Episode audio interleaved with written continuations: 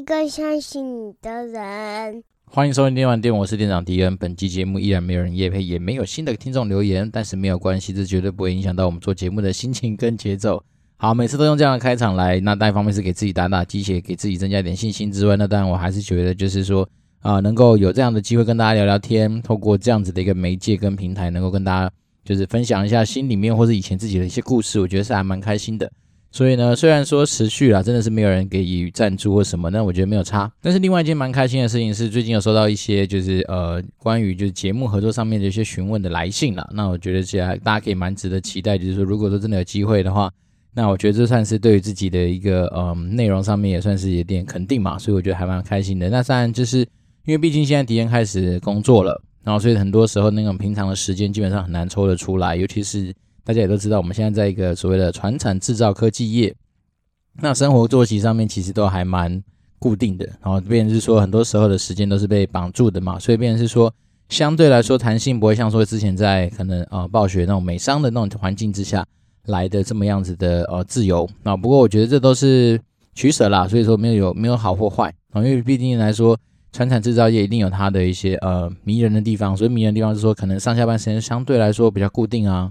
那甚至说呃，就是同事的感情各方面，可能也许不会像是在外商那种环境下，有的时候可能稍微比较没有这么多人情味啦。好，但是我觉得暴雪比较不一样，暴雪的人情味很浓。好，那时候其实我觉得我刚进暴雪的时候，我觉得体会蛮深刻的，就是说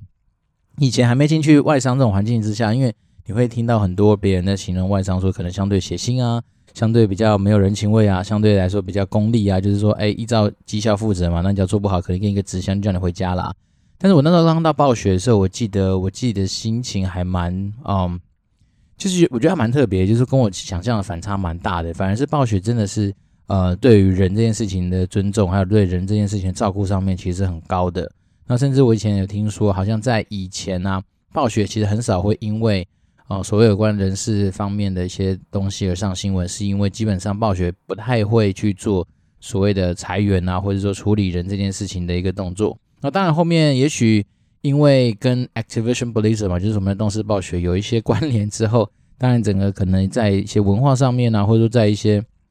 对于人这件事情上面的一些呃，不管是政策或是说。呃，策略布局上面可能就稍微有一些不同啊。不过我记得，我记得我那时候大概呃五六年前刚加入暴雪的时候，确实是觉得哇，这个环境，这个大家庭，其实对人都是很照顾的。所以呢，在这边想分享一件事情，当然就是说，其实很多时候我们对于很多不管是产业啦，或是对于很多那种比如说讲是外商、本土商的一些概念，都只是一些呃可能的一些一般的那种通则，但是实际上其实还是里面会有很多。不一样的一些状况，然后再来是说，毕竟有时候在职场上面呢、其实有时候根本不用管那些什么公司啦、产业等等那么大，搞不好只是一个主管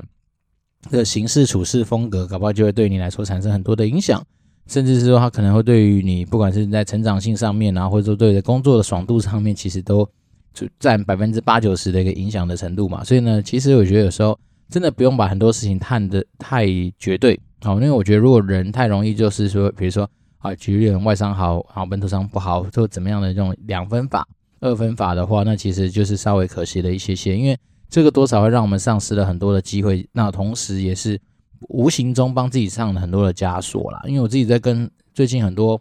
也是有些朋友刚好他们知道说，哎，我们在开这个节目，然后讲一些有关职业啦、职场或者说行销的东西的时候，他们就会来跟我们寻求一些有关职业上面的一些呃讨论。那当然多少的时候，我会觉得说。哎，好像大家真的会太容易把自己的一些东西就是太受限。所谓太受限，就是说，可能我在编撰履历的时候，我一开始就是往我自己以前所拥有的一些东西，甚至是我自己假想未来可能会发生的事情，然后去做很多的设限。例如说，我以前可能是做，也许是行政职的相关的东西，那我未来是不是只能走行政职啦？这是很多人常常会问的嘛？哎，我以前没有电玩业的经验，那我跨入电玩业会不会就产生很多的困扰啊？那甚至有些人问说，那像你今天从一个电玩业跳到啊传产制造业，那你会不会有很多跟不上大家的地方啊，或者怎样怎样的都诸如此类的问题嘛？但是我觉得这些东西其实背后多少很多时候都是因为我们自己的脑补跟想象嘛。那当今天我实际上像我自己实际上进来这个地方，我觉得当然你说产品知识哦，那这东西可能需要花一些时间真的去补上，比如说。我们要去了解说公司核心产品是什么，这个产业的一些数据啊，这个产业它目前的一些状概况，甚至这些产业里面可能拥有的一些习惯，或是说对于很多，比如制造嘛，那制造毕竟他会考虑到说一些，比如说库存啊，比如说交期啦，比如说运送啊等等这些东西的一些考量，那这种东西反而不会是以前我们在线上游戏产业上面能够做的。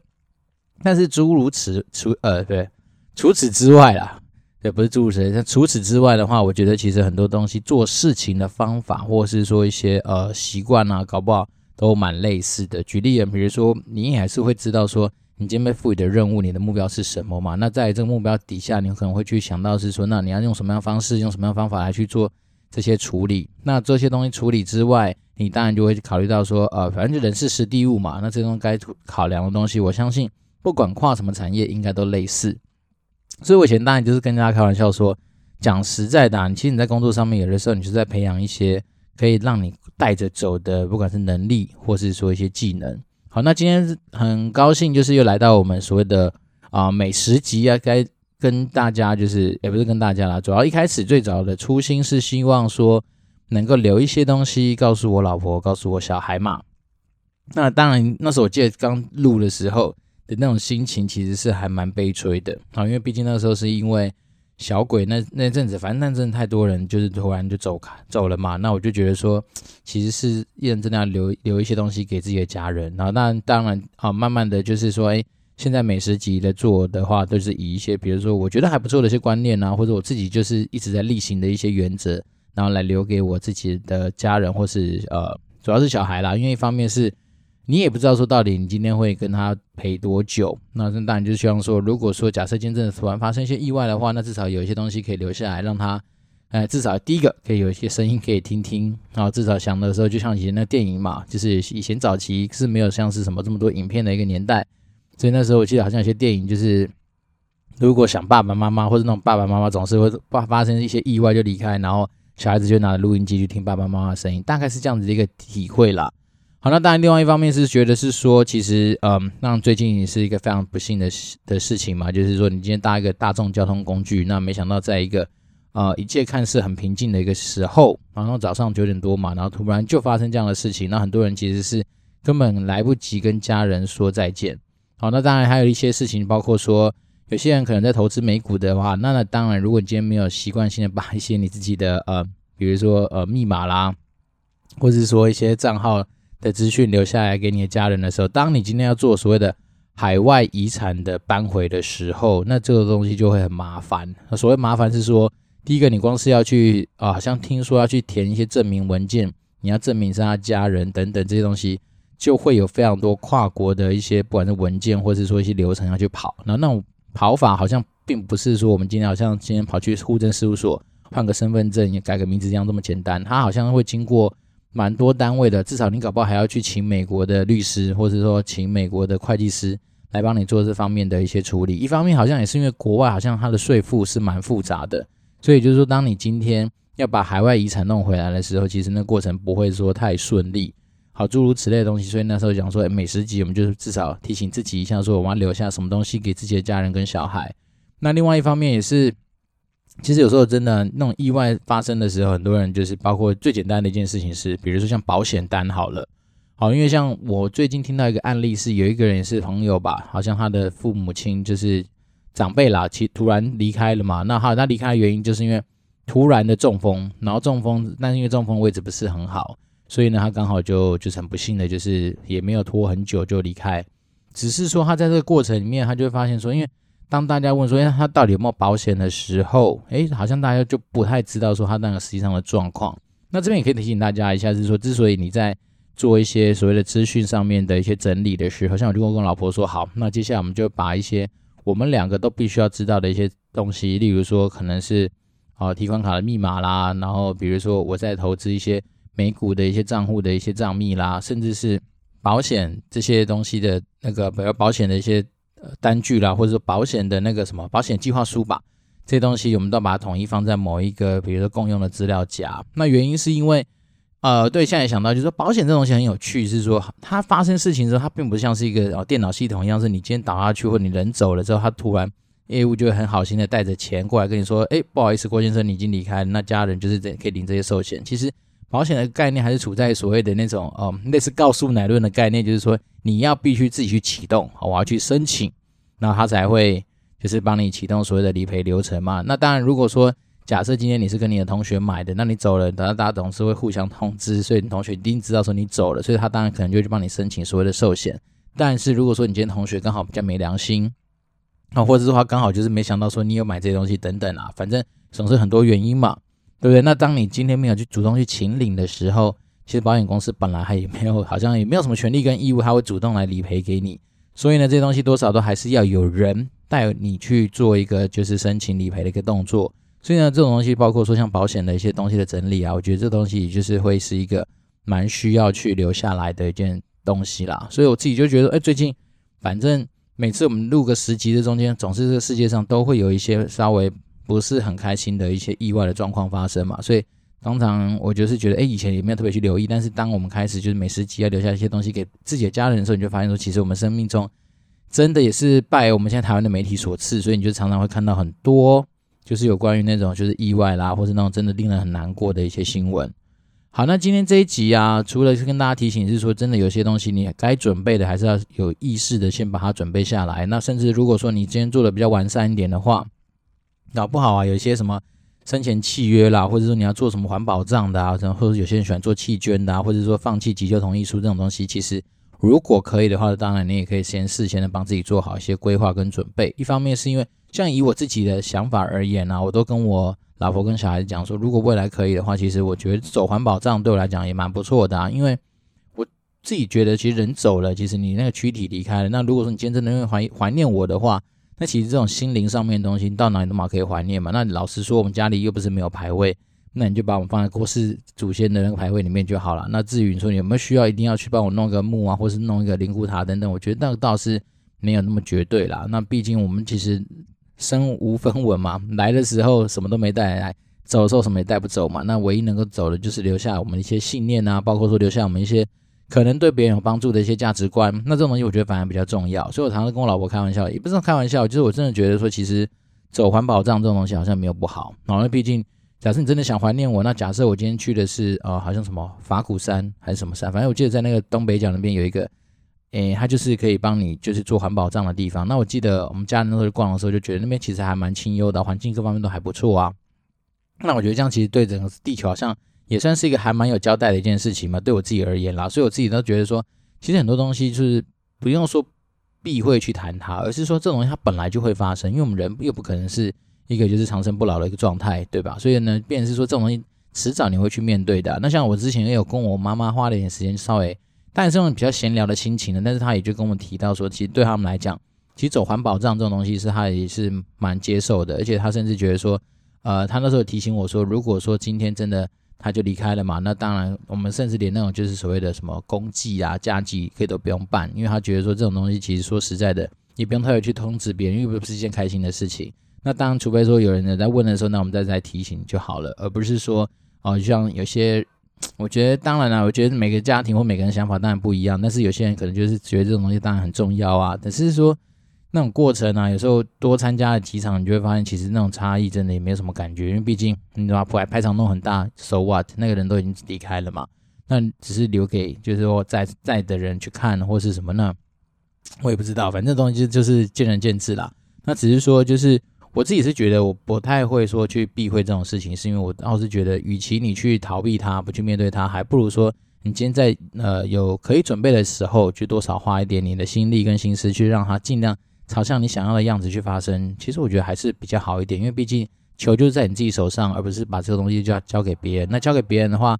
呃，当然对方会变怎么样，我们也不知道嘛。对，那当然我觉得初衷是希望说，第一个至少不要造成别人困扰，因为有的时候，当你今天那种家财万贯的人，你离开的时候，其实所谓的困扰就是你搞不好连下葬都无法嘛。因为很多很多时候，你的那个呃亲朋好友会觊觎你的一些家产。那我相信这种东西不会发生在我身上，因为目前我们也不是家财万贯，就是说。只能说稍稍微好过得去啦，所以说我们基本上不会有这种困扰。只是我总是觉得说，有的时候也不要让大家在那边光是讨论说要怎么处理这些事情，那可能每个人就会自己的一些意见跟想法。那搞不好还会帮我脑补说，搞不好敌人就喜欢怎样怎样。那其实对我而言，我倒是觉得不太需要，因为毕竟我本来就觉得说，很多事情哪有什么绝对说一定要干嘛干嘛比较好的。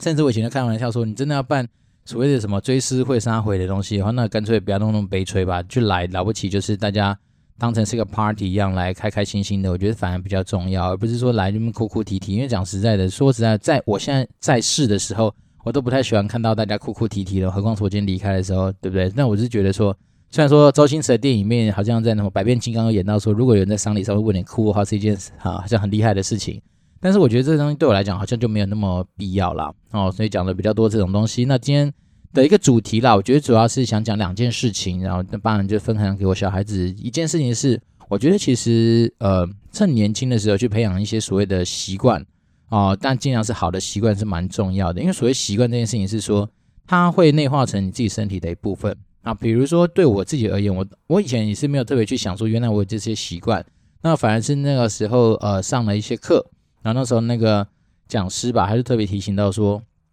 大概在也许三十岁之前，甚至三十五岁之前吧，就是说对于刚初入职场的人来说，与其你说你要去培养很多的一些能力，或是说建立很多的知识 know how，还不如说你可能是趁你在人家允许你犯错的时候去培养一些习惯。好，那我觉得这种东西好像真的是蛮有它的道理的。所谓习惯是说，因为它今天已经变成是。啊，内化成你自己的一个身体面的一部分嘛，所以你反而是不太需要再花额外的一些思考的空间，或是说花额外的一些精神跟心力去想说这件事情到底要不要做，而是他本来对你来讲，他就是会做的。那所谓的习惯，我们最简单的来讲，可能也许有些人是啊，就是承诺就一定会达成的习惯。好，那比如说，或是有些人就是天生就是我就是以守时当成是我的一个习惯，诸如此类的东西。那当然，那时候那个讲师讲的比较，呃，算是比较严苛一点。他是说，所谓的守时就是早到，也就是说，他对他而言，提早到就是守时啦。所以就是说，比如跟你压约十点，他可能九点五十分到，他觉得这就叫守时。那当然，我觉得这也是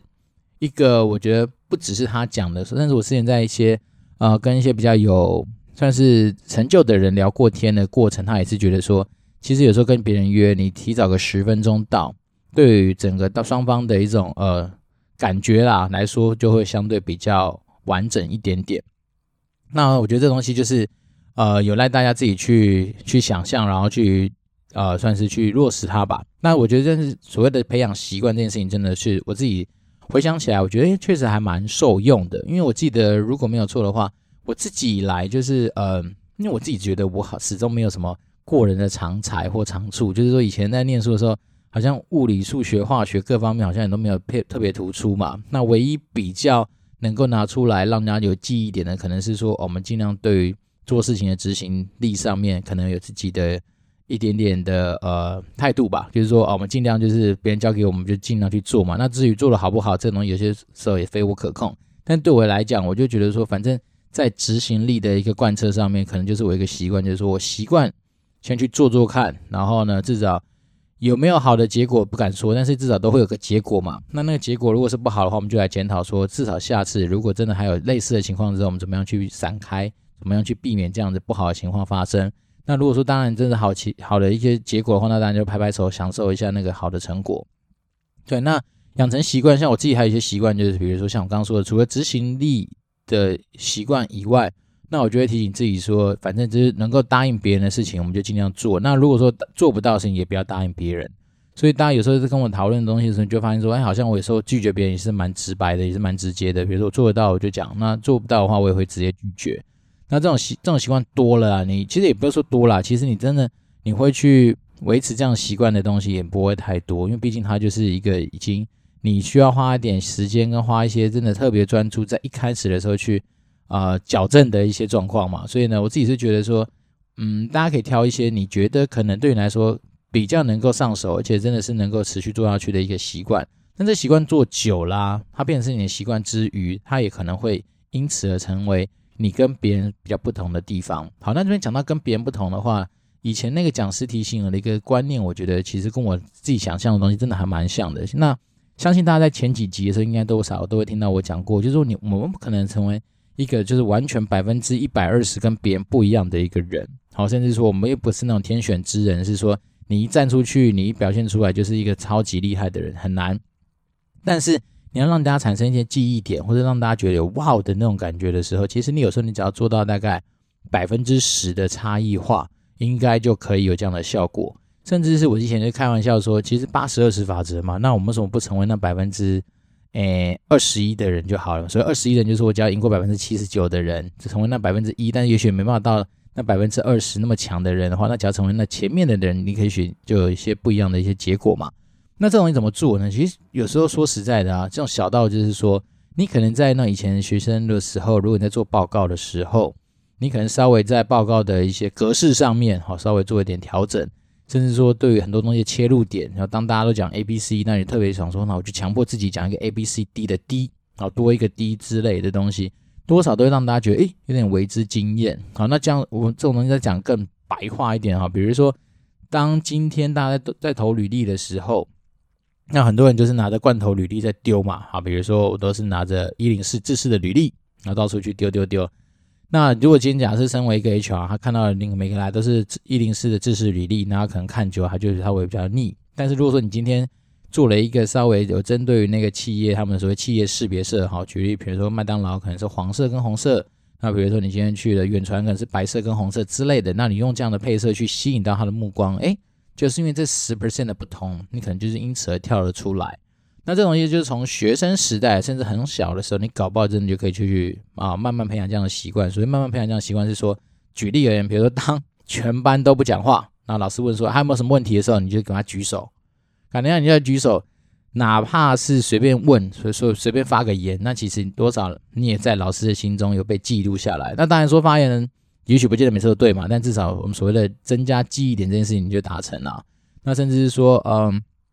当大家都在打电动的时候，好，那你可能就是像我以前呢、啊，小时候就是我也很爱打电动，然后除了打电动玩之外，我晚上会花个大概十到二十分钟的时间，我去做简报。我以前很喜欢做那个简报，就是去买个那个民生报。我相信应该很多年轻的听众应该没听过民生报嘛，但是我以前在我那个年代的时候，我觉得民生报是我比较过所有的报纸啊，我觉得它的印刷品质是最好的一家。因为以前小时候就只会简报，就是说我会去把那个 NBA。的一些呃照片哦，然后把它给剪下来，然后贴在那个剪贴簿里面。那这个写这个习惯，你要说是兴趣嘛，好像也不是。只是那时候就觉得说想要做点不一样的事情。那再来是说，因为有机会买报纸回家看啊，所以那时候至少每天在念书之余，因为以前国中生的生活其实是很无趣的。我们那时候记得没错的话，就是最后一堂课吧，大概五点还是几点？四点吧，反正五点四五点的时候下课。那就准备去补习班补习，那补完习回到家大概就是八九点啦。那八九点的时候有也不想要说马上就是投入那个念书准备功课的时间。那当然一方面爸妈也不可能让你去看电视嘛，所以那时候我就有时候跟我爸说，呃，我要剪报，好，我每天就至少有个半个小时的时间去看一下报纸。那当然那时候手手看的都是 NBA 版嘛，然后把一些那个照片剪完之后，那当然就是顺便看一下呃演绎版吧还是什么，反正就是一些。看起来图片比较漂亮的女孩子啊、妹妹啊什么的就很开心啊，诸诸如此类的。好，所以这种就是有习惯。那就他贯彻了几年，那剪到国三吧，就是剪到整个国中结束都有在剪报。所以那现在有时候回去看，就发现哦，那时候公牛王朝的一些东西都还历历在目嘛。然后那个状况看起来就是还蛮开心的，因为毕竟说是自己一张一张这样剪上去的，这就蛮好玩的。所以我才说，其实。有的时候，你有一些习惯建立起来，甚至你去做一些就是跟稍微别人不一样的东西，你就会有一些故事可以跟大家分享了。那当然，我觉得有时候人生其实就是在于做自己跟做别人所期待的样子中间去取得一个平衡，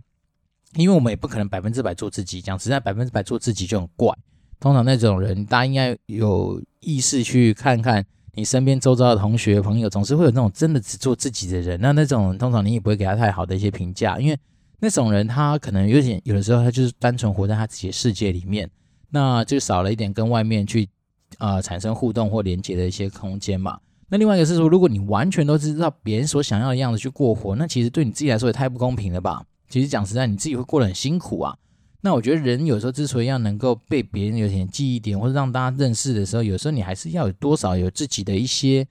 呃，我们讲品牌嘛，也是，也就是至少你要自己的一个样子啊，对不对？那这个样子是你自己喜欢的，因为毕竟它就是你自己觉得比较舒适的一个状态。那所谓每个人喜欢的舒适状态本来就是不太一样。比如说有些人他天生就是比较活泼外向，他就必须要靠跟很多人的互动，能够取得他开心的一个方式。那这当然就是他自己的样子。那当然有些人天生就是觉得说，哎，我就是要享受安静，我就享受孤独，我就喜欢自己一个人在那边去做我自己喜欢做的事情，那反正就是你自己的样子。所以呢，有的时候我觉得其实呃，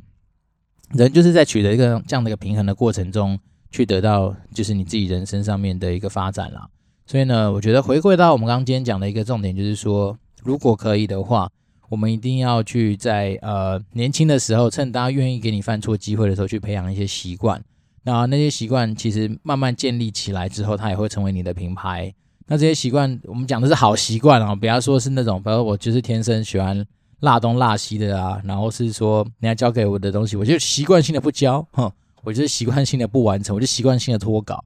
诶，我觉得这样子就不太好，所以我们今天先讲，我想说大家应该都聪明人，所以我们不用太去定义说什么叫做好或者什么样的不好吧。对，那至少你说一些好的习惯，先把它给建立起来、维持起来。那另外一件事情就是好的方向，你就把它想象成大家比较期待、比较能够接受到的这些事情，通常就是比较好的。OK，所以呢，至少先从好的习惯先建立起来。那当然，另外一件事情是你怎么样让自己能够跳脱出来被大家给看到的话，那当然。那百分之十的差异的东西要把它做出来，那当然也不用奢望说今天一次要做到很大的不同。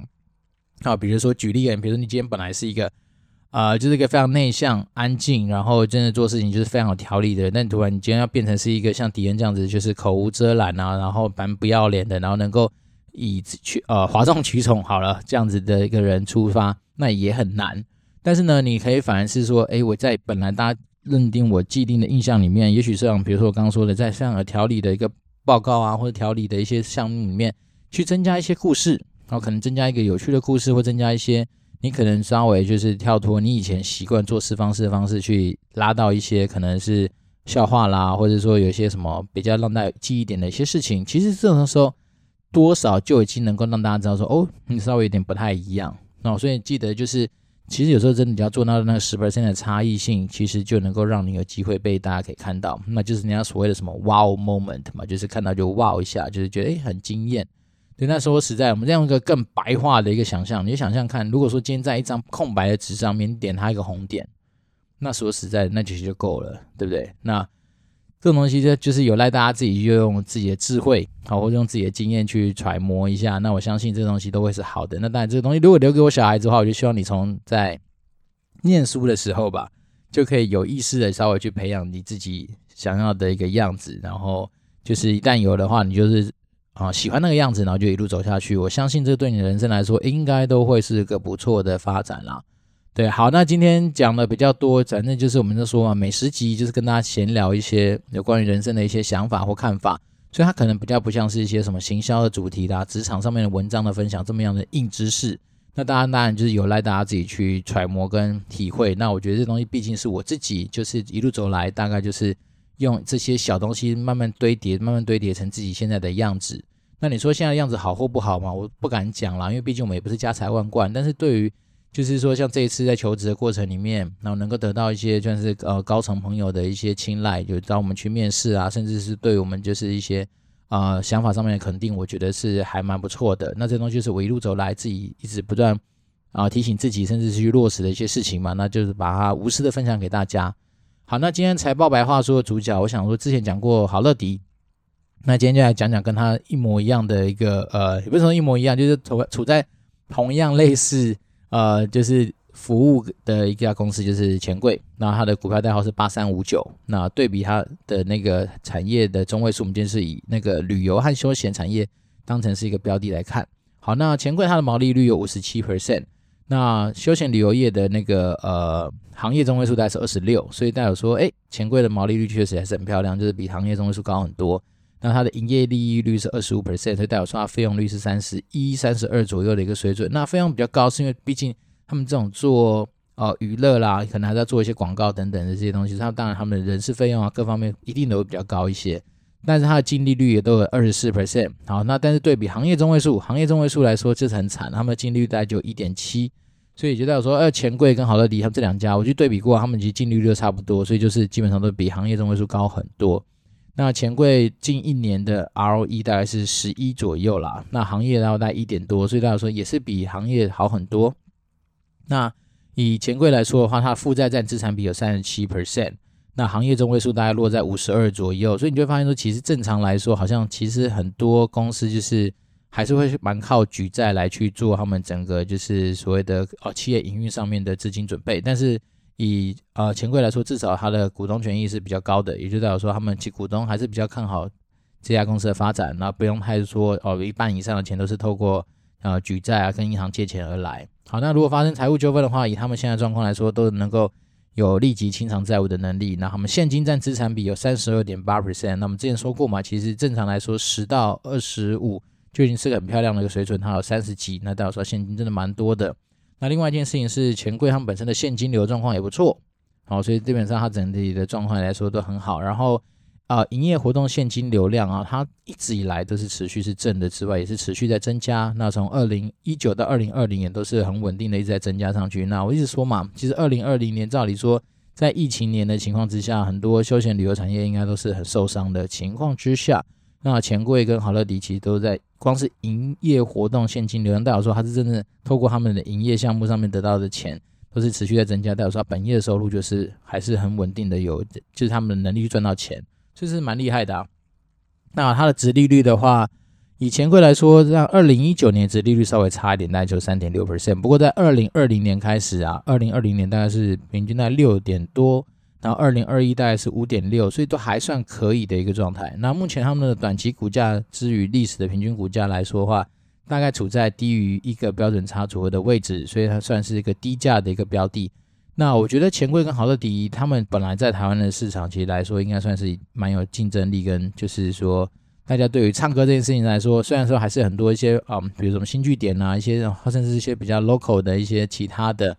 呃，一些唱歌的地方，但是我觉得钱柜跟好乐迪基本上对于大家想去唱 KTV 这件事情来说的话，应该都不陌生，而且甚至应该都会是不能说首选，但至少应该是前一、前二的的选择嘛。所以我自己觉得他们这多方面其实做的还不错。好，那就单纯提供给大家做一个分享，就是我觉得如果说大家对于投资啊这件事情，假设你真的想去投资一些什么所谓的旅游和休闲相关的话，那我觉得钱柜跟好乐迪。至少在他们的财报体质上面告诉我们一件事情，是说他之前过去的经营绩效是还蛮强健的，还蛮稳健的。那只要接下来没有什么太多的一些状况啊，我觉得他们应该都还会持续的走不错的路啦。这是我自己的一些想法跟看法。好，那今天是周一，难得就是从昨天开始就是天气开始回暖，比较热。但是我看了这一礼拜的那个天气预报。似乎好像从礼拜二礼拜三开始又要开始冷冷冷冷冷，然后一路那个冷到可能周六吧。以就是汐止这边的天气的状态来说的话，那我觉得最好在礼拜一嘛，就是一个礼拜的新开始，其实是一个蛮不错的好天气的情况之下的话，那就大家心情相对来说应该会更好一点点，而不是说那种阴雨绵绵的时候搞得大家心情就是相对比较郁闷。好，那另外就是当然一方面是今天也没有什么太多新的留言给我，那我觉得稍微比较。可惜，然后但是我还是真心的，就是抱持着说能够跟大家就是呃有更多互动交流的机会啦。一方面是因为我觉得有的时候，如果你真的有想要问到的一些问题，那可能我能够帮你解答的同时，也能够顺便帮你把就是跟你类似一样问题的人的一些答呃疑惑都能够有所解答嘛。那我觉得就会是一个比较有重效的一些做法啊。不过如果真的没有话，也没有关系，不勉强了。反正我们这边就是一个比较开心、比较自在、比较呃。算自在吗？好吧，反正就是一个，我觉得还算是一个蛮没有拘束的一个园地。那如果说对我们节目，当然有些觉得说哪里做的不好啊，或哪里觉得嗯，可能观点上面也许说不是太士气啊等等，那都可以就是透过 communicate dwd at gmail dot com 或者说 Apple Podcast 五星留言让我知道，那我就会啊、看能不能改了。如果能够改的话，就尽量改；如果真的不能改的话，那就请大家多多担待跟包涵喽，因为毕竟。